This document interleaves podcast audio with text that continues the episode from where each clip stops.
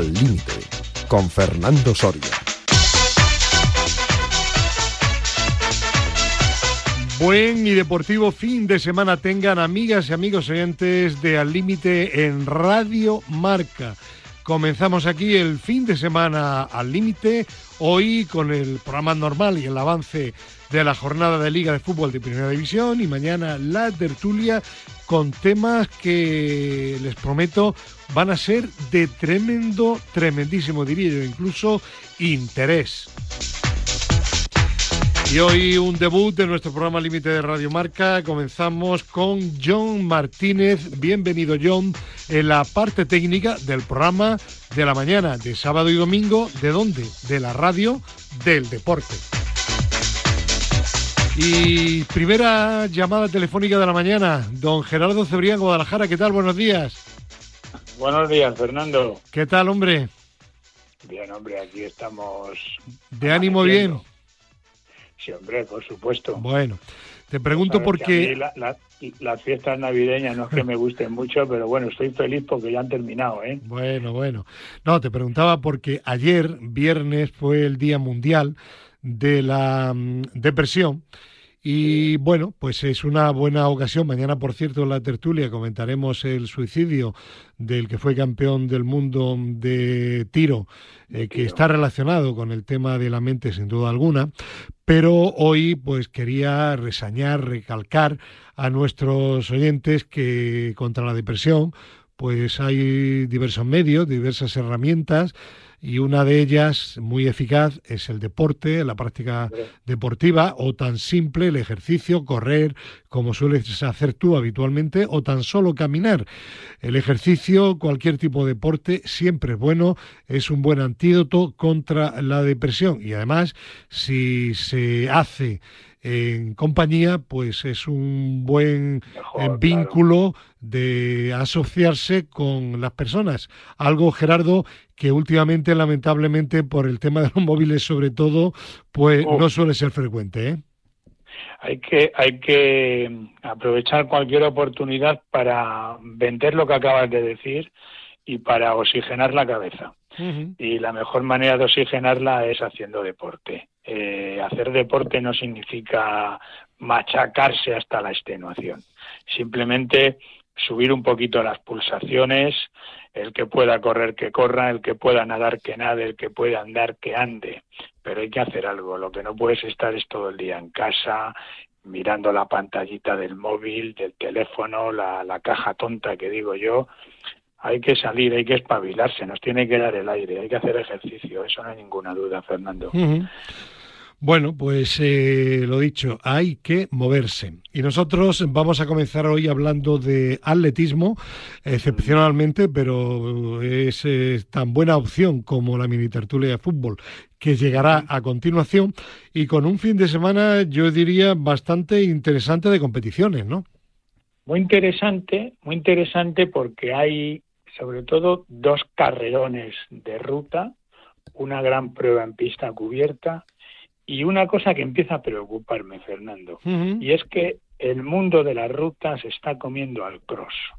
Vaya. Eh, y no me gusta porque, porque el cross es mm, la sartén del atletismo español, la despensa, la que ha dado de comer a este deporte durante años y la participación cada vez es menor. Mm, hay dos crosses, uno en Valladolid y otro en Huesca. La participación es ínfima a nivel de número de participantes y a nivel de atletas de nivel. Por ejemplo, en Valladolid, eh, Javi Guerra y Laura Luengo en mujeres y en Huesca, Carlos Mayo. Si esto lo contrastamos con los dos carrerones que hay en asfalto, uno en Jaén, la noche urbana, carrera urbana internacional, noche de San Antón, y otra en Valencia, con cerca de 12.000 participantes en cada prueba, 12.000 participantes, Fernando, y una relación de atletas que asusta. En, en Jaén, el campeón del mundo de 5.000, el, uno de los medallistas olímpicos de Tokio en las pruebas de fondo, Mohamed Katir, triple plusmarquista español, Thierry Endicumenayo, eh, líder mundial de 3.000 metros. Ayal Landasen, plusmarquista español de maratón. Nacho Fontes, corredor de medio fondo. Fernando Carro, plusmarquista de 3.000 obstáculos. Y en mujeres lo mismo. La campeona mundial de 3.000 metros, Lelen Hailun. Rup Chentegei, ganadora del maratón de Chicago y campeona mundial de maratón. Eh, y en Valencia, en Valencia dicen, ah, estas, esto es lo que tenemos en Jaén, vale, pues nosotros vamos a organizar una prueba de 10 kilómetros en la que vamos a intentar batir el récord del mundo de 10.000 en mujeres.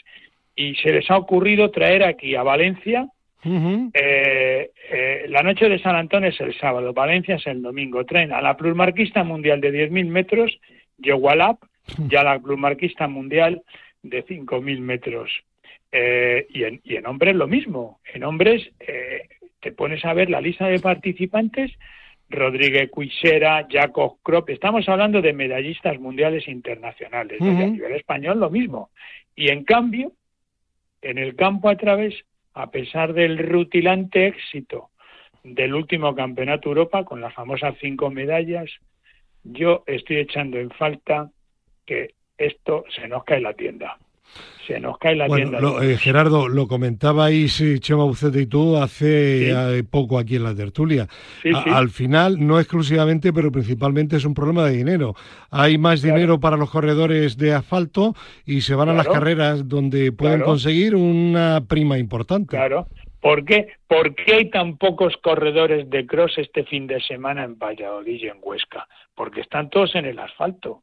Se han ido, claro. ¿Y por qué se han ido al asfalto? Pues porque hay unos fijos de salida mejores que en el cross. Y entonces dice, ah, pues nada, pues, pues me voy al asfalto. Aparte de que, claro, eh, tiene más nivel la competición y también les interesa más a nivel deportivo correr esas pruebas. Eh, tremendo. Y luego la, la, otra prueba, la que, la que nos falta por, por mencionar, es, bueno, abrimos la temporada de mítines nace un meeting nuevo en pista cubierta, eso siempre es interesante. El Málaga Indoor Match se hace como el Málaga no hay pista cubierta, pues hacen en Antequera. Bueno, Antequera también es de la provincia de Málaga, ¿no? Sí, sí. Eh, y bueno, pues está muy bien porque van a participar como una docena de olímpicos españoles. Yo destacaría especialmente de, de lo que es el conjunto del meeting la velocidad con Maribel Pérez, que es la plusmarquista de 60, con la gran cuatrocentista Laura Bueno, con la ballista Teresa Randonea, y en hombres pues Sergio López, Dani Rodríguez, los cuatrocentistas que fueron subcampeones en el mundo en pista cubierta, Bernat Herta y, y Manuel Guijarro, eh, la temporada en pista cubierta, como sabe Fernando, es muy corta y el campeonato del mundo de Europa está a la vuelta de la esquina. Es la primera semana de, de marzo en Estambul y los atletas tienen que hacer unas mínimas que este año son explosivas, son las más duras de la historia.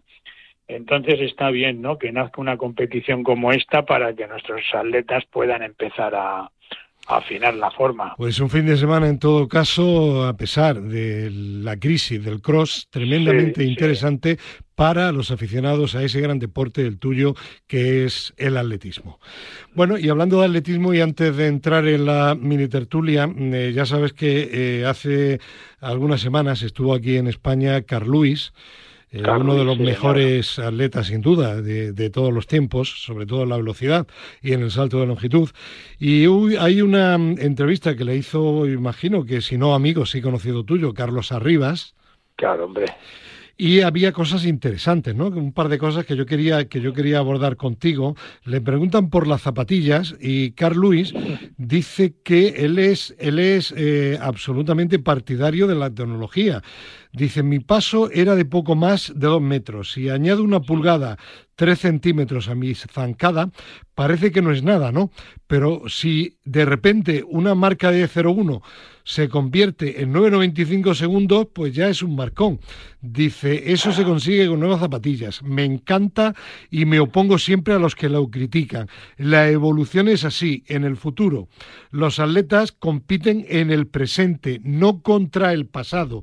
Uno no puede competir con lo que ha sucedido hace tiempo, así que no puede preocuparse por el pasado, únicamente por el ahora. Bueno, yo creo que es una reflexión en parte que es interesante, es decir, lo que hemos comentado, no se puede nunca comparar a Jesse Owens que corría en los años 30 con un atleta de ahora, no por la tecnología, por la alimentación, etcétera, etcétera.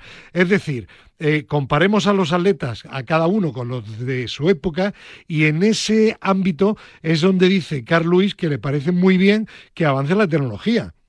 ¿Tú qué opinas? No, no, si la tecnología, claro, a ver, estoy de acuerdo con Carl Luis en que avance la tecnología, eh, estoy de acuerdo con Carl Luis que no se pueden comparar épocas, no se puede comparar, no se puede decir si, si Carl Luis es mejor que Usain Bolt o Usain Bolt era mejor que Jesse Owens, entre otras cosas porque las condiciones de competición no son las mismas, no solamente las zapatillas, sino las pistas de atletismo también han cambiado.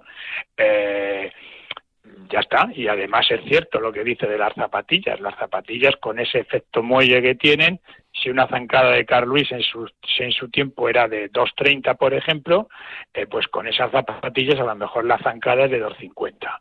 Con lo cual, eh, las marcas fantásticas que hacía Carl Luis, de 981, 982, creo que hizo el récord del mundo, pues a lo mejor ahora estábamos hablando de que él hubiera hecho a lo mejor no de 70 o menos.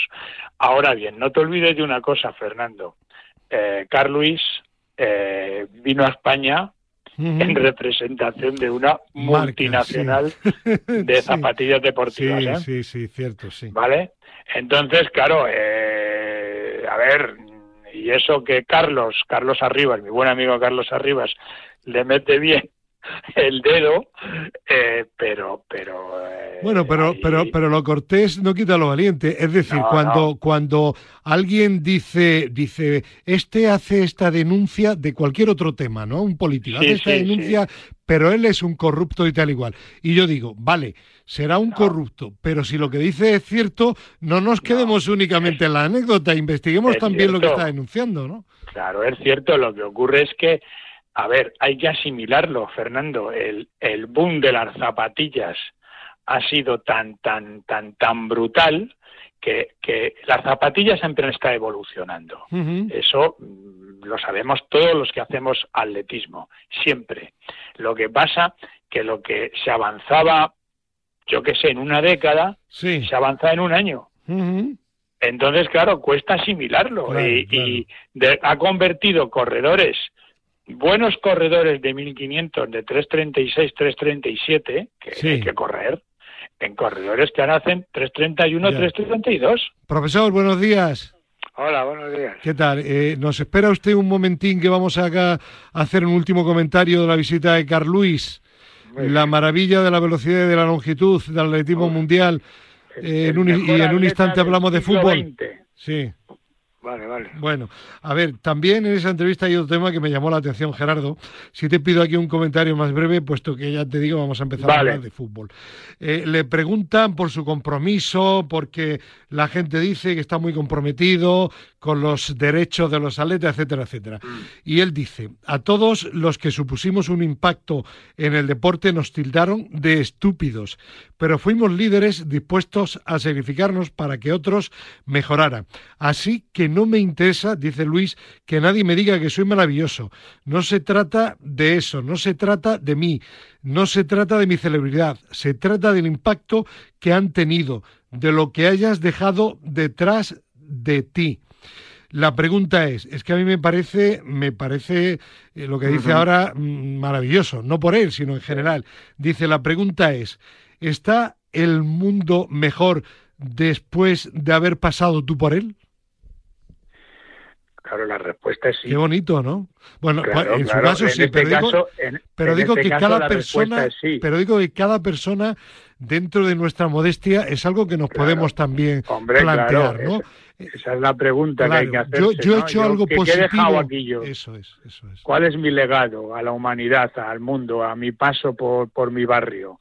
Claro, y en el caso de Carlos, evidentemente la respuesta es sí. O sea, el, eh, desde los tiempos, bueno, él, consiguió lo que no había conseguido nada más que una persona, que era Jesse Owen, ¿no? Ganando las cuatro famosas medallas olímpicas. Bueno, pues él lo hizo eh, otra vez y, luego fue otras no sé cuántas veces más campeón olímpico eh, en longitud exclusivamente y bueno, pues siempre ha dejado un, un pozo maravilloso, ¿no? Por lo tanto, muy buena reflexión y en el caso de Carl Luis la respuesta es sí. Tu paso por el mundo significa que hay un mundo mejor. Mm, Bueno, pues me, me alegra porque me leí la entrevista entera. Felicidades a Carlos Arribas Sí, y, yo me, también la y, me, y me pareció me pareció un buen tipo Carl Luis, ¿eh? Es muy buena, es muy buena la entrevista y Carl Sí. Luis es su... Yo le conozco personalmente a Carl Luis, ¿eh? Y buena gente. Estuvo aquí. Sí, sí, sí, estuvo aquí varias veces, compitió en Vallehermoso, compitió en Sevilla Y, y- no, una no, máquina- no engreído al nivel de lo que podría permitirse, ¿no? No, no, no, no, no, no, todo lo contrario, un tío afable y tal, y recuerdo que, que había una comida en el hotel de concentración, exactamente el desaparecido Hotel Mindanao, y, y no acaba de convencerle, y sabes lo que hizo, ¿no? Se fue a comer a un Vips. Muy bien. bueno, yo la acompañé, se comió Bueno, tres bueno. hamburguesas. Qué bien, qué bien. Bueno, tú, tú menos, ¿no? Un crack, no, yo no, yo no me comí ninguna. Bueno, bueno. Eh, profesor, ¿el fútbol es mejor desde que usted llegó? ¿El fútbol? Que si es mejor desde que usted pasó por él. Yo he pasado Es por decir, ¿ha he hecho usted algo bueno por el fútbol? Hombre, joder, pues que lo digo yo, Muy bueno. contesto yo por el A profesor. ver, que el profe es muy, muy bueno muy y a mucha gente. Vale, vale, vale, Sí. vale. La respuesta es sí. Es decir, que usted es como Carl Luis. Pero en el fútbol, Yo he hecho poco- mucho, muy bueno y mucha gente y muchos favores Sí. a mucha gente que después se han olvidado, pero eso no importa, eso. sí, Bueno, sí, sí. profe, eso es lo ya, de ya menos. sé yo quién me lo ha visto. Ya, ya, Profe, ya. eso es lo de menos. Lo importante es sentirse a gusto con uno mismo. Usted Sí, es el Carl Luis cuando, del fútbol. cuando empieza uno a gastarse lo que ha ganado, Vamos a hablar de, de la jornada de, de fútbol de primera división. Hay que tener en cuenta que los cuatro equipos de la Supercopa no van a jugar eh, el partido de esta jornada, lo harán posteriormente. Mañana, eh, en la tertulia, hablaremos de la final de la Supercopa que van a jugar, recordemos, el Barcelona y el Real Madrid. Pero hay partidos de liga y hoy la competición, hoy sábado, comienza con un partido 2 de la tarde, Valladolid Rayo Vallecano. Profesor, ¿partido para ver o partido para aprovechar y comer tranquilamente? buen, buen, buen, buen partido para ver. Sí, Sí. Para ver y para analizar y para ¿Por ver qué? la ilusión que tiene. ¿le gusta a usted el estilo de los dos equipos? Sí. Ve. Ya el Valladolid hasta está jugando, pero muy bien, muy, muy, demasiado bien para mí. ¿Será que tiene buenos futbolistas? ¿Será que tiene buen entrenador? Pero ese equipo está jugando muy bien. Yo creo que Pacheta, es una opinión personal, ha demostrado con creces que es un gran entrenador, aunque no haya entrenado de momento a un equipo de competición europea. Pero es que, eh, como usted siempre ha dicho, eh, un entrenador realmente mm, demuestra su valía cuando entrena a equipos con mejores y con peores jugadores. Y hay Sí, algunos que siempre que no entrenan... Claro, claro. Hay algunos que siempre entrenan con jugadores de muchísimos millones de euros. Y eso no vale. Es trampa, ¿no? Como decían en mi, en mi, en mi tiempo. Bueno, a ver, ¿qué te parece el partido, Gerardo? Buen partido, hombre, es un buen partido y bueno, de hecho, yo creo que, que es un partido interesante, un partido que hay que verlo y que yo creo que no sé por qué, no sé qué opina el profe, pero veo quizá un pelín por encima. Yo creo que yo creo que el Rayo tiene un buen entrenador, También. muy sí. metódico, a- al menos lo que uno ve, no, no lo que adivinas, no no estás viéndole todos los días a ese entrenador, ni sí, pero lo que adivinas con verlo a los movimientos, a las evoluciones, como como los equipos están jugando, dice, este lo lleva bien. Y el otro, que yo entendía, fíjate que me perdone, el, el Pacheta, yo, yo, yo entendía, digo, este, este está como, aparece como de los espíritus de, de estos, Ya. pero el tipo también sabe. No, no, sí, sí. Bueno, Dice, este hombre, ¿por qué? Porque es esos, esos nervios, porque esa, esas cosas, esas... bueno, porque es su, su carácter, ¿no? Su forma de ser. Pero ya digo, Pero Pacheta, nada más, pero vamos, gran pero- entrenador. pero- pero este le voy a hacerlo y hacerlo con mucho interés, o Mm. sea, que, que le sale de dentro. Girona-Sevilla, cuatro y cuarto de la tarde. Por fin el Sevilla ganó de nuevo en Sevilla. Creo que llevaba sin ganar en su campo desde el mes de mayo aproximadamente y ganó. Le costó, pero ganó. Eh, perdón porque creo que está también ya Pedro Calvo. Don Pedro, buenos días. Muy buenos días. ¿Qué tal? Llega usted como una moto, ¿eh? Ha madrugado usted pronto y con buen ánimo, ¿eh? Sí, sí, está claro, está Se claro. escucha estupendamente. Bueno, a ver, bueno, eh, hemos hablado antes del Valladolid Rayo, lo obviamos y nos centramos en el Girona Sevilla. Eh, el Sevilla, creo que desde mayo no ganaba en su campo, ¿no, Pedro? Sí, lo que pasa es que yo vi el partido el otro día con el Getafe y, y, no fue tan claro. O sea, termina ganando al final. Pero ganó. Pero, sí, ganó, pero pero no da, no da sensaciones. No es un equipo que dé sensaciones. Vale de, de, que puede ganar cualquier partido fácil. Vale, o sea, vale. Es si decir, gana, va a ganar que muy ganó porque todo. algún día tenía que ganar, le tocaba, como al Granada ganar de fuera de casa, algún día le tocará. Hoy juega, por cierto, contra el Levante, Levante Granada a 9 de la noche. Lo digo para los que tengan interés en seguir a mi equipo. Pues, pues Levante es buen equipo, ¿eh? ¿Eh? Levante es buen equipo. Sí, buen equipo. Está invicto ¿eh? desde que llegó el nuevo entrenador, ¿eh? Calleja, sí. Calleja, sí, invicto. Bueno, pues eso digo, que algún día el Granada ganará fuera de casa porque ganó el primer partido contra el Ibiza colista y ninguno más. Pues el Sevilla, por lo que usted dice, algo parecido, ¿no? Algún día le tocaba ya ganar. Yo creo que, yo creo, hombre, tiene que ganar. Bueno, y ganó.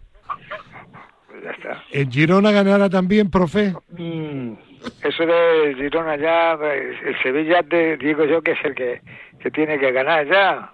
Si ya gana en casa, a ver si ahora gana fuera, o al menos que empate, para que no ponga cara de lástima el técnico. Ya, bueno, ya, ya, ya. Que me cae bien, ese técnico me cae bien. Uh -huh. Ese técnico no, no se vuelve loco y da saltos, sino, sino que camina para abajo, camina para arriba. buen, buen tipo y, y, buen técnico.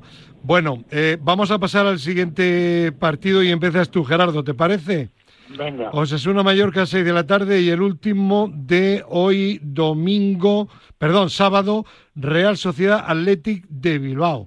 Una Real Sociedad tercera, 32 puntos en posición de momento de Champions y una Athletic de Bilbao que está séptimo con 26 a únicamente dos del Betis, cuarto con 28.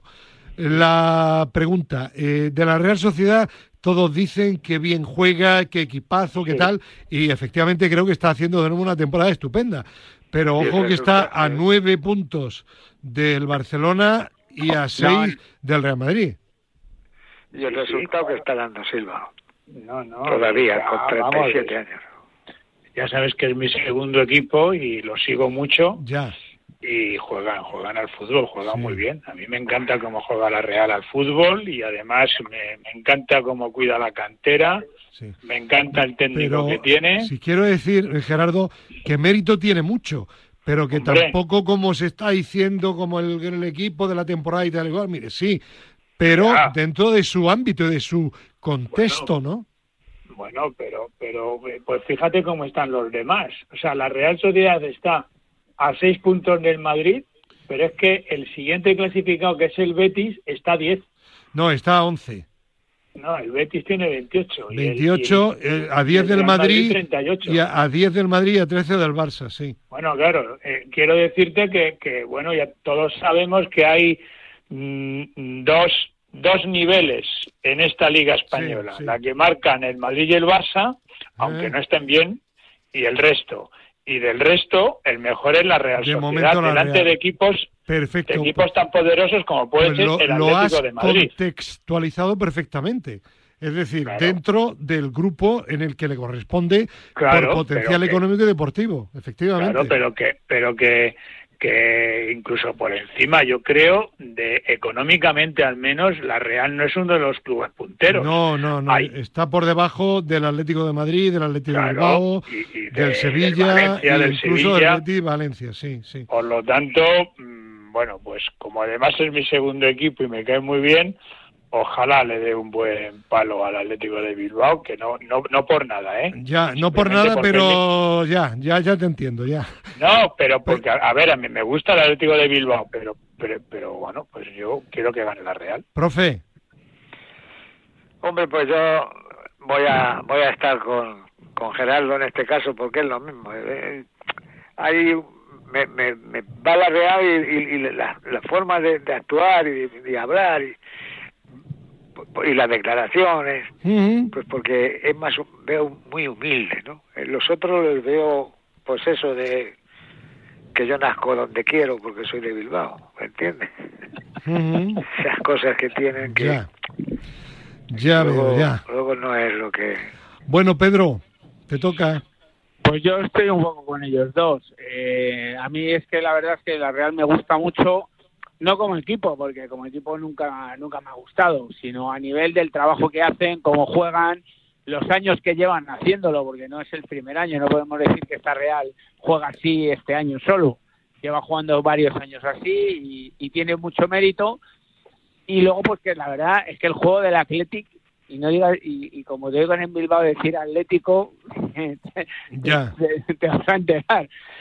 El, eh, el Athletic me, no me gusta, porque sigo viéndole un juego muy intenso, muy eh, muy inglés, muy de ir, de ir para arriba, para abajo, pero es un fútbol que no me gusta y aunque haya venido Valverde, siguen en esa línea. Entonces, eh, la Real es un equipo mucho más vistoso, que juega muchísimo mejor, que tiene un modelo muy muy claro y que se ve y, entonces pienso que puede ganar la Real perfectamente porque el, el Atleti es un equipo que, que, siempre da pelea, pero ahora mismo tampoco le veo muy, Perfecto. allá. Que, Tiene, que tiene un estilo que no nos va. Bueno, no nos va. ya queda dicho. Eh, luego ganará el Atleti Bilbao, como pasó aquella vez que hablaba ahí de Sevilla y tal, y pasó lo que pasó. Vale. fútbol. Vale, dicho esto, vamos a hablar de. Hay dos partidos solo mañana domingo. Vamos a hablar del segundo a las cuatro y cuarto de la tarde, Almería Atlético de Madrid, hora estupenda en invierno para la siesta. ¿Habrá que echarse una siesta en este partido o esperáis algo más que un mm, encuentro entre dos equipos aburridos? Profesor. Yo no. Yo no contesto ahora. Que no. Bueno, pues eh, Gerardo. no, no, que hable Pedro. Pedro, habla tú, venga. me estabais esperando, me la habéis puesto votando, ¿no? Sí. Venga, venga. Pues, entonces veremos si, si hace 20 minutos de repliegue intensivo y luego juega 70 arriba, como hizo el último partido, o si hace no, 90 directamente de repliegue intensivo, le da el balón a la Almería Chicos, no lo sé, porque al final, igual que la Real sí que tiene un modelo muy claro, el Atlético de Madrid no se no lo tiene. Eh, Pedro, ¿es verdad que mereció no perder con el Barça? Sí, pero porque el Barça fue el peor Barça que he visto yo desde que tengo uso de Vale, vale. Eh, claro, claro, muy bien, Pedro, sí, señor. Y ojo, y digo otra cosa, ¿eh? Si hubiera ido a por el Barça desde el minuto uno, gana el partido. Gana el partido. O sea, no es porque era luego las ocasiones cuando fue a por el Barça. Pero es que tenía que haber ido desde el minuto uno, no darle 30 minutos y luego decir, luego los jugadores echarse la culpa y decir, no, no, el entrenador no nos dice que nos metamos atrás, no. Somos nosotros, ya, ya, ya. Cuando meten pues un gol vais a por ellos.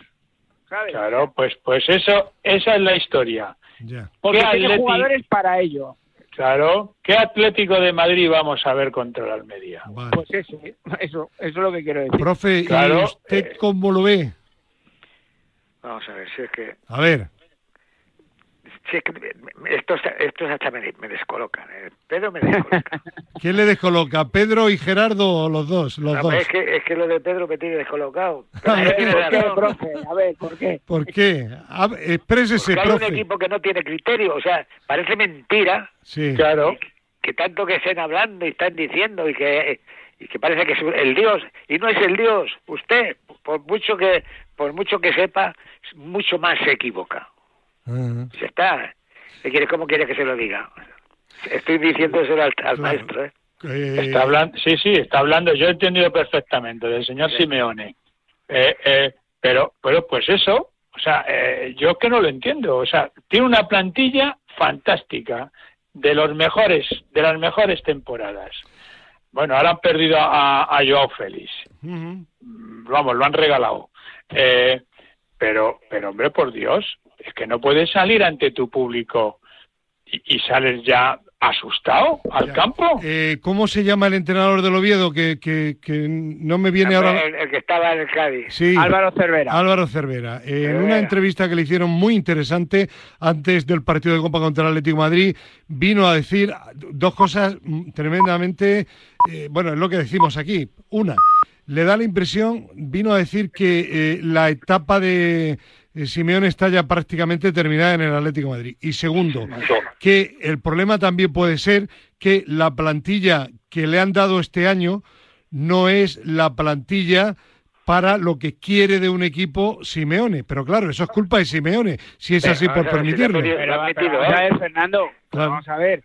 Eh, Pedro, pero rápido que voy muy mal de tiempo. Vale, pues muy rápido. Como ha dicho Gerardo, tener una plantilla buena tú como entrenador tienes que evolucionar y sacarle rendimiento. Lo que no puede ser que uno de los mejores jugadores que, te, que tienes se tenga que ir a jugar a Inglaterra regalado porque no te da la gana en meterle en vereda, porque eres un tipo que nada más que te gusta que, que los que estén metidos atrás y salgan con Muy bien. Muy bien. Fuera. Profe, termine usted. No, yo ya lo he dicho, sí que ya lo he dicho. ¿Cuántos libros tiene usted de fútbol? Claro. A ver. Bueno, pues ya veremos qué pasa en ese partido. Y mañana la final de la Supercopa, 8 de la tarde, Barcelona. Real Madrid para seguir aquí en Radio Marca, la radio del deporte con los Pablos. Y véanla en el canal que quieran, pero escúchenla aquí en Radio Marca. bueno, mañana la comentamos en la tertulia, ¿de acuerdo? De acuerdo. Un abrazo y gracias. Adiós. adiós, un abrazo. Bueno, vamos a cambiar totalmente de tercio informativo. Atletismo ha sido el primer tema de nuestro programa de hoy. Vamos a hablar ahora de obesidad. Y tenemos comunicación telefónica con Javier Butragueño, coordinador del Grupo de Trabajo de Ejercicio Físico y Obesidad del ASIDO.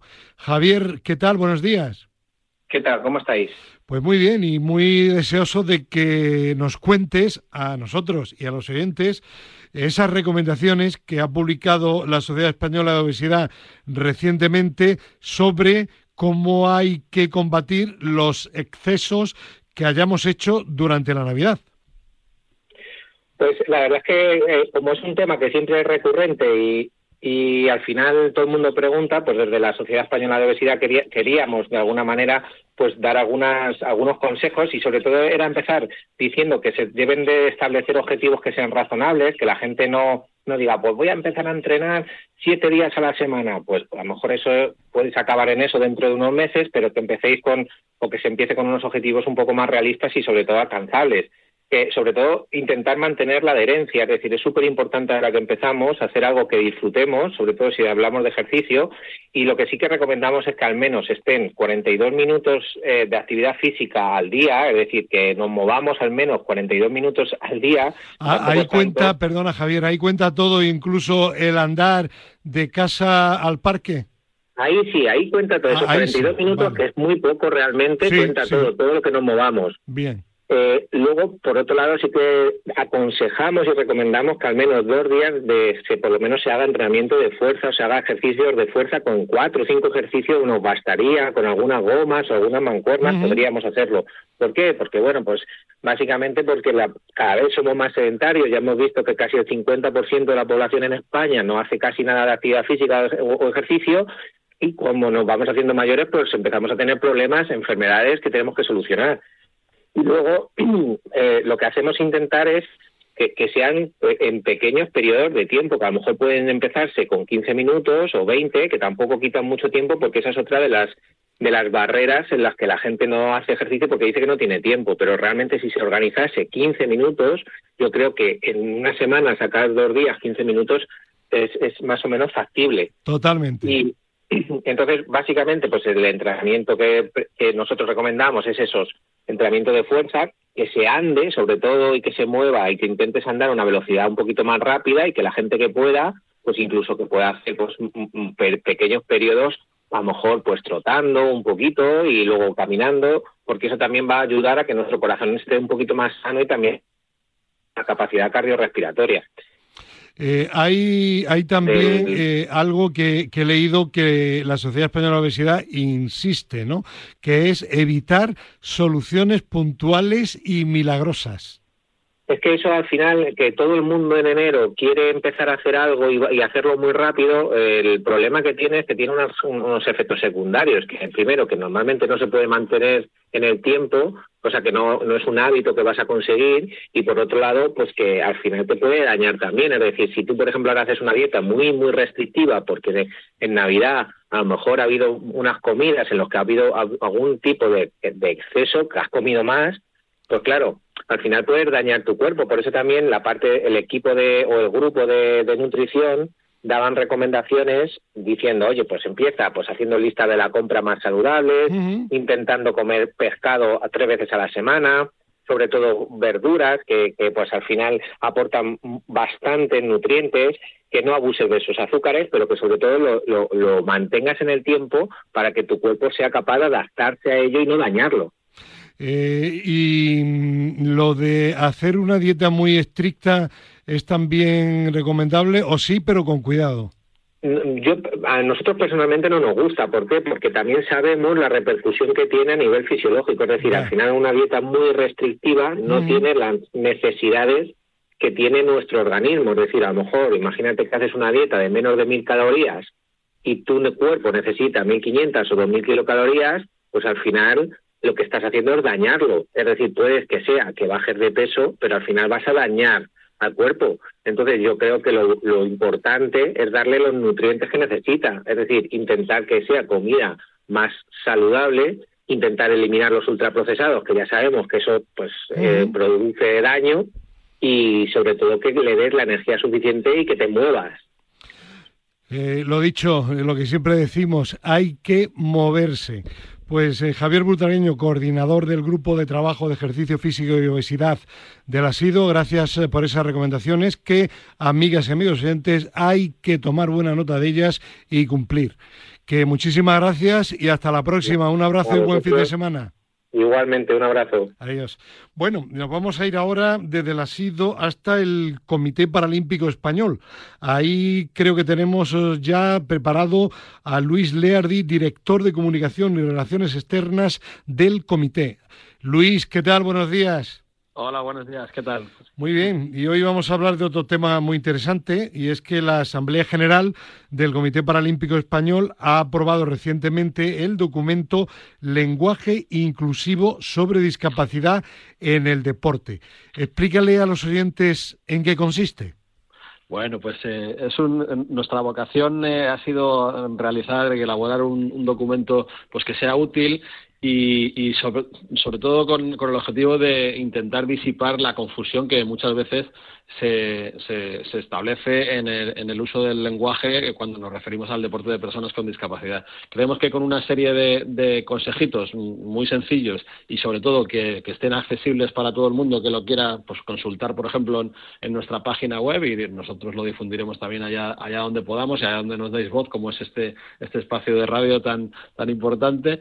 Y pues allí eh, lo iremos explicando, pero sobre todo que pueda estar en, en, una, en la página web nuestra y, y bueno, que haya unas unos consejitos muy sencillos eh, para, para eh, utilizar los términos que nosotros consideramos que, se deben utilizar y que sobre todo responden al sentir mayoritario del, sector de la discapacidad y, del movimiento paralímpico. Se resumen, si te digo la verdad, En, una, en una cosa muy, muy sencillita, es que usemos sobre todo el término personas con discapacidad personas con discapacidad, tanto aplicado eh, al ámbito general como al ámbito del deporte, es decir, deportistas con discapacidad, deporte con discapacidad, de, personas con discapacidad o, incluso deporte paralímpico. Usándote eh, el término deporte de personas con discapacidad, eh, no sé, eliminamos de usar otro tipo de, términos que nos parecen más desafortunados. Es que hasta hace poco parecía que era más o menos oficial la, la terminología de disminuido y, y realmente,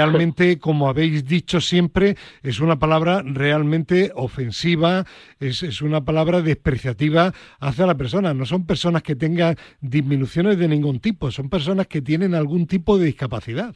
Efectivamente. Eh, eh, no, es, no, es, que fuera el, término oficial, es que en la Constitución española... A Aparecía, sí, No, no, sí, a día de hoy sigue, estando el término, pues disminuido. Pues hay, una, hay una iniciativa eh, ahora mismo en el Congreso de los Diputados para, para, para cambiar este, esta, esta acepción y, y, establecer la de personas con discapacidad, que es la que reclamamos desde el sector, pero es que, bueno, mm, está todavía sin aprobar y, y en estos tiempos en los que llegar a acuerdos políticos pues es tan complicado, pues esperemos que lo consigamos y ya te digo que está, que está en, en el Congreso de los Diputados esta, esta iniciativa para poder eh, modificarlo en la Constitución. Pero efectivamente, no solamente disminuido, sino, por ejemplo, minusválidos era una era una, un término muy extendido también, eh, también, durante, también. durante muchísimos años, incluso a nivel oficial, o deficientes, o otros más antiguos y ya más eh, yo creo que superados todos todos esos que hemos dicho están superados. Sí, porque todos esos términos, la, el matiz que dan es de inferioridad. y no se trata de inferioridad sobre nadie. Al contrario, hay personas que son mentalmente, incluso físicamente, muy superiores para muchísimas cosas. Efectivamente, y nosotros pensamos que el término de personas con discapacidad, pues es el que el que se, se, refiere con corrección a, este sector de la población. En el otro sentido, eh, ahora mismo también hay una corriente un poco que mm, en el que yo creo que se, se pasan de frenada, ¿no? a mucha gente eh, con, buena intención, sin duda, pero por aquello de lo de, lo políticamente correcto, pues se utilizan términos como diversidad funcional, otras capacidades, capacidades diferentes que tampoco consideramos que sean, que sean buenas, que sean positivas, porque creemos que crean eh, confusión, crean inseguridad jurídica para eh, cosas legales, eh, incluso rebajan la protección que todavía eh, las personas con discapacidad necesitamos, necesitamos medidas de discriminación eh, positiva, pues eh, si, si, decimos que todo el mundo, que, las personas con discapacidad tienen otras capacidades en vez de discapacidad, pues estamos diciendo que a lo mejor no necesitan una protección como, como el resto de, de, las personas que sí que, que, todavía lo seguimos necesitando. Además, pues invisibilizan y bueno, creemos que son eufemismos cargados de condescendencia que deben de ser pues superados también como lo han sido esos otros términos que, pues el documento lo tienen, si tienen curiosidad, en la página web del Comité Paralímpico Español. Efectivamente, para www.paralímpicos.es y en el ámbito deportivo sí que también eh, aconsejamos pues superar términos como deporte adaptado o, para deporte que hay mucho mucha eh, influencia del inglés ahora mismo en, nuestro mundo y se está hablando de para natación, para ciclismo, mm. para deportista y bueno, tampoco eh, nos, nos gusta demasiado y ahí damos los argumentos para, para rechazar estos, eh, estos eh, términos y proponer eh, que se hable de deporte de personas con discapacidad o incluso de deporte paralímpico como un sinónimo. Queda absolutamente equiparable. Absolutamente claro queda. Luis Leardi, director de comunicación del Comité Paralímpico Español. Luis, muchísimas gracias. Seguimos en permanente contacto y hasta la próxima. Buen fin de semana. Un abrazo. Gracias a vosotros. Nos vamos a ir ahora hasta la Federación mm, Española de Deportes de Montaña para hablar de un tema muy interesante de la encuesta de hábito deportivo de España. Tenemos comunicación telefónica con David Moscoso, responsable del plan estratégico de la Federación y presidente del Comité de Investigación de Sociología del Deporte de la Federación Española de Sociología. David, ¿qué tal? Buenos días.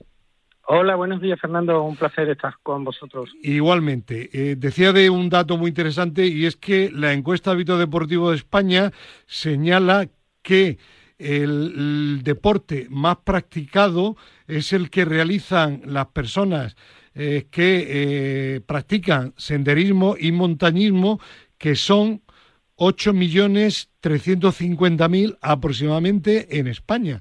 Es una cifra muy importante y yo creo que es un hito ya que hay que destacar, ¿no? Efectivamente.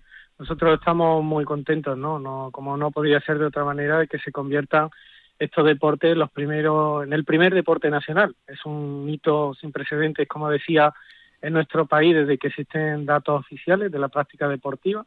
Se viene realizando esta encuesta que forma parte de las estadísticas oficiales del Estado desde el año 1980 y no había y no había salido un dato de esta naturaleza. Es decir, el 30% de aquellas personas que en nuestro país practican deporte dicen realizar senderismo y montañismo, lo cual es muy relevante sobre todo si se tiene en consideración que casi 12 años antes eran menos de un tercio esa población. ¿no? O sea, se ha incrementado dos tercios, es decir, 7 millones aproximadamente en ese tiempo, y eso supone pues casi 600.000 nuevos senderistas y montañeros al año. Eh, David, ¿cuál es el motivo de este subidón?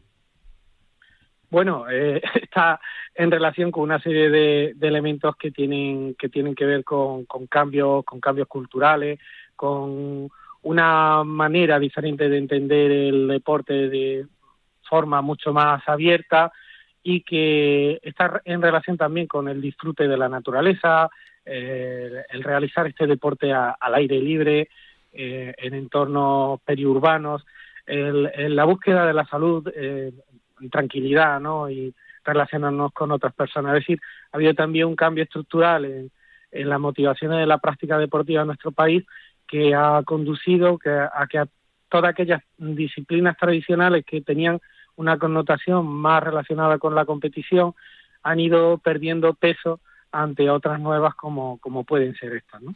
Eh, hay además un dato, David Moscoso, muy interesante sociológicamente hablando, que son deportes tremendamente igualitarios. 49% de practicantes mujeres y 51% hombres. Efectivamente, si se contrastan estos datos, se cruzan variables, pues eh, son uno de los deportes que es más relevante en estos términos, en términos de igualdad. Ya no solo en términos de igualdad de género, sino en términos también de, igualdad en proporción de, de hombres jóvenes, adultos y también con independencia del nivel de estudio o clase social, ¿no? Es decir, eso denota que es un deporte universal, que es un deporte abierto e igualitario eh, entre el mapa de, oferta deportiva en nuestro país. Pues eh, David Moscoso, muchísimas gracias por tu presencia en la límite en Radio Marca, que seguro que no será la última, y felicidades a tu federación por ese subidón y convertirse en la federación de los deportes más practicados en España, montañismo y escalada. Un abrazo y buen fin de semana, gracias. Otro abrazo para vosotros y gracias por hacerse eco de esta noticia. Bueno, y al hilo de este dato que hemos ofrecido, pues vamos a contactar ahora con Marcel Iglesias, que es el presidente de la Asociación Española de Municipios de Montaña. Marcel, ¿qué tal? Buenos días. Muy buenos días. Pues el dato de que sean la práctica deportiva, senderismo y montañismo las más practicadas, yo creo que es una buena noticia para los municipios de montaña, ¿no? Es una muy buena noticia. Hay que tener en cuenta que nosotros en los municipios de montaña somos ese campo de juego, ¿no? Ese escenario donde se practican la gran mayoría de, este tipo de actividad física y de deporte, ¿no? todo lo que tiene que ver con, el senderismo, con la BTT, pero mucho, muchísimo con el senderismo y comparto lo que se estaba diciendo ahora. Nosotros en los municipios de montaña hemos notado en los últimos años este eh, subidón de personas que vienen a hacer senderismo. Ya lo estábamos notando en los años anteriores, pero yo creo que la pandemia eh, fue, fue, fue, un boom, ¿no? Esa salida de la pandemia que las personas necesitábamos salir a andar, pues, pues nos dio también a conocer nuestro país y nuestro y nuestro territorio. Por tanto, yo creo que para, para nosotros es una gran noticia y yo creo que en general para la sociedad, ¿no? Al final, cuantas más personas estén haciendo actividad física al aire libre, en, nuestros senderos, en nuestros en nuestros caminos pues pues mejores para, para nuestra sociedad y no para la calidad de vida de las propias personas que vivimos aquí en nuestro país. Eh, imagino que la promoción de estos espacios ideales para el, serimbo, el senderismo y el montañismo es uno de los objetivos de la Asociación Española de municipio de montaña, eh, tradicionalmente llamada o comúnmente llamada como es Montañas.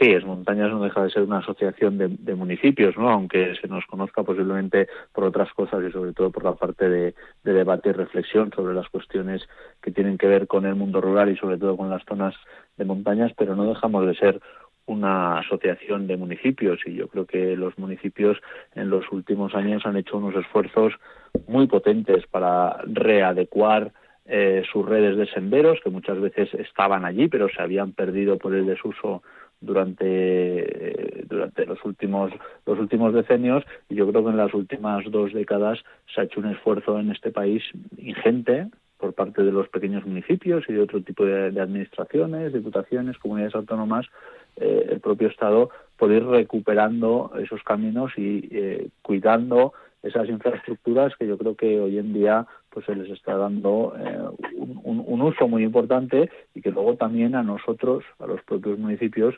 también nos está generando un movimiento económico importante. importante, que es ya parte de nuestro presente y yo creo que lo va a ser muy mucho de nuestro futuro también.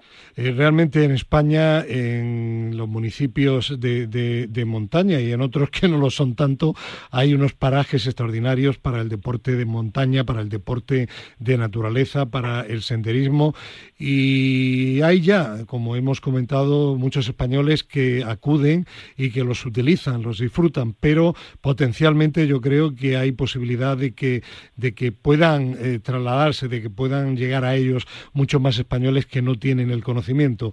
Ese es uno de los motivos del convenio establecido recientemente por la Asociación Española eh, de, Municipios de Montaña con España se mueve, con los medios de comunicación de nuestra red de medios para eh, difundir, dar a conocer esos espacios, algunos no tan conocidos, pero que realmente en España la oferta es maravillosa y amplísima, ¿no? Que es muy importante este convenio, ¿no? Porque al final es verdad que hay algunas zonas de nuestro país que sí que son bien conocidas, muchas veces las que tienen que ver con los alrededores de, grandes núcleos urbanos o incluso las que tienen que ver con parques nacionales o, lugares más, míticos, ¿no? Dentro de nuestra hitos hitos importantes dentro de nuestra propia geografía, pero nuestro país es amplísimo, tiene lugares que son yo creo que maravillosos y cada vez hay más gente que muchas veces quiere salir de esos sitios con más gente, quiere buscar eh, lugares más tranquilos. Las zonas de montaña aportan una belleza que yo creo extraordinaria, eh, diferencial sobre otro tipo de, zonas de nuestro país. Y también hay que tener en cuenta que tenemos muchas zonas que a veces son más conocidas casi por los extranjeros que vienen de otros países a, hacer senderismo, porque la verdad es que em, son millones de personas las que practican senderismo eh, de nuestro país, españoles, pero son millones de personas también las que vienen de otros países y una de las actividades que hacen en nuestro país es el es el senderismo, ¿no? Yo creo que, bueno, pues yo creo lo primero es valorar muy positivamente todo el trabajo que se hace desde, desde España se mueve, de, promover esos hábitos de vida eh, saludables, el deporte, la actividad física. Yo creo que desde las montañas, pues bueno, podemos generar eh, sinergias muy positivas, ¿no? Y trabajar juntos para, difundir todo este, todo este gran rico patrimonio que tenemos en nuestro, en nuestro país y para poner también eh, a disposición ese escenario maravilloso que tenemos. Claro que sí, en ese ámbito trabajaremos eh, juntos eh, porque no olvidemos que el turismo activo, el turismo de naturaleza que se puede practicar en la montaña, en las montañas maravillosas de nuestro país, en definitiva es sinónimo de salud y la salud es fundamental para cualquier ciudadano de cualquier país. Sí, desde luego a, nivel político de instituciones políticas yo creo que el deporte tiene que estar, tiene que ponerse ¿no? en, el, en el foco y en un foco importante porque sí que es cierto que a veces vemos el deporte como esa variante competitiva como la que vemos muchas veces incluso en los medios de comunicación, que es muy importante también, ¿eh? porque también eh, se genera yo creo que también unos, unos buenos ejemplos para la población en ese sentido en la práctica eh, deportiva, ¿no? Pero yo creo que hay que ver más allá de todo eso, ¿no? Y toda la parte del bienestar, de, la salud, de que consigamos, yo creo que se está consiguiendo, ¿no? Y las cifras poco a poco van avalándolo, ¿no? Que la gente entienda que hacer actividad física es bueno para ellos mismos como, como personas y creo que es bueno de cara eh, al propio eh, futuro de nuestra sociedad en general. Y esto yo creo que poco a poco eh, se va entendiendo y creo que las administraciones públicas pues bueno tienen que hacer también ese esfuerzo en ese sentido porque yo creo que al final repercute en el bien de todos, ¿no? En, tener una, una, una, ciudadanía más saludable simplemente supone también estresar menos al sistema sanitario, que estos días está muy de muy de moda este este debate, ¿no? Y bueno, pues yo creo que ahí sí que hay que hacer un gran esfuerzo. Pues eh, lo haremos eh, conjuntamente, en definitiva, para promocionar a través de la montaña de nuestro país el ejercicio, el deporte, en definitiva, la salud de los ciudadanos con la Federación Española de Municipios de Montaña. Pues eh, Marcel Iglesia, alcalde también de un pueblecito del Pirineo Aragonés, de Bonanza, muchísimas gracias por tu presencia en el límite en Radio Marca y lo dicho, vamos a trabajar juntos para que los españoles aprovechen nuestra montaña y sobre todo mejoren la salud, que no es poco. Un abrazo y buen fin de semana, gracias. Les mando un saludo desde aquí, desde el Pirineo Aragonés y mucha, mucha montaña y mucho caminar. Claro que sí. Adiós. Bueno, y ahora seguimos con España se mueve. Fernando Soria Hernández, ¿qué tal? Buenos días. Hola, buenos días. Pues eh, ya se empieza uno a mover eh, todavía más, ¿no? En enero. Sí, sí, sí. Y España en enero no se mueve. España corre. Vamos a tener que cambiar el eslogan el nombre. ¿Y qué contamos de novedades a nuestros oyentes? Eh, pues mira, ya, ya empezamos, como hemos ido contando, el, proyecto Erasmus Plus con la Federación de Padel de Valencia. Eh, ahora en, en, febrero, a finales, eh, empezamos el proyecto ID for Sport con el Ministerio de Educación francés.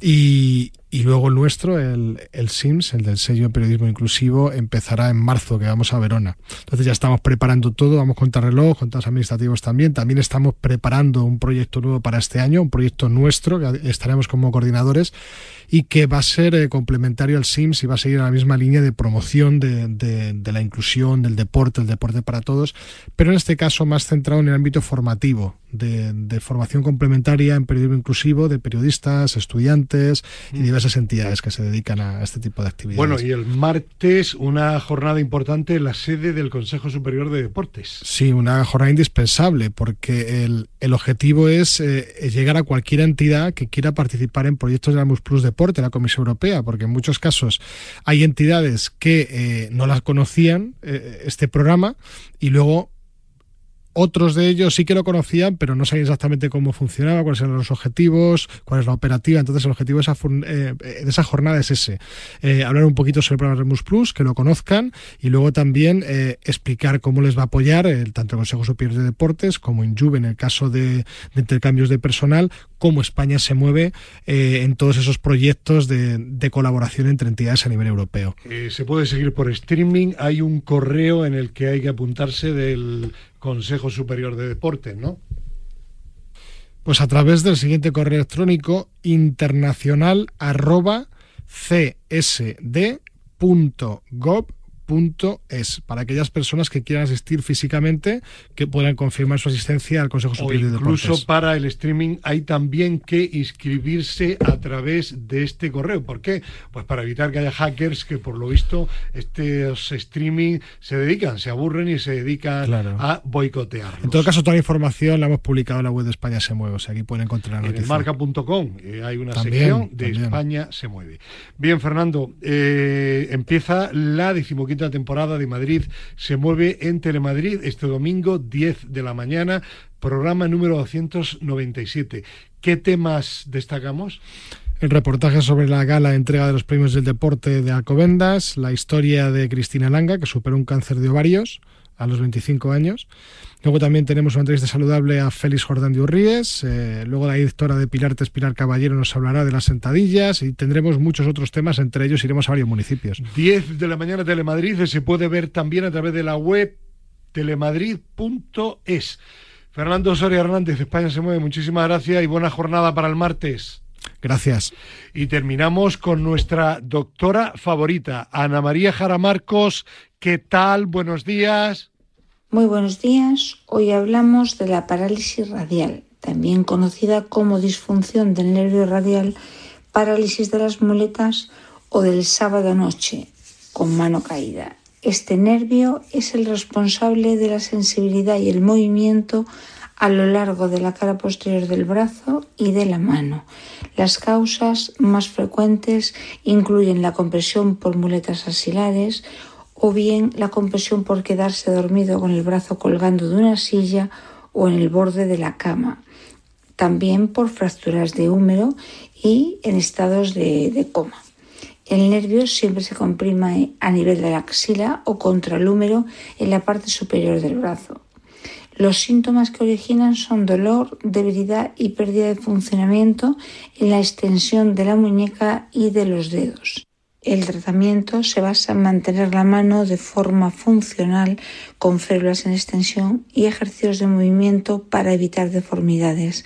En los casos más graves hay que realizar exploraciones con el electromiograma para valorar eh, el propio nervio y su recuperación. Si el nervio presenta una lesión importante y hay debilidad persistente, habrá que plantear cirugía para el procedimiento de transferencias tendinosas y la recuperación completa suele estar entre 6 meses y 12.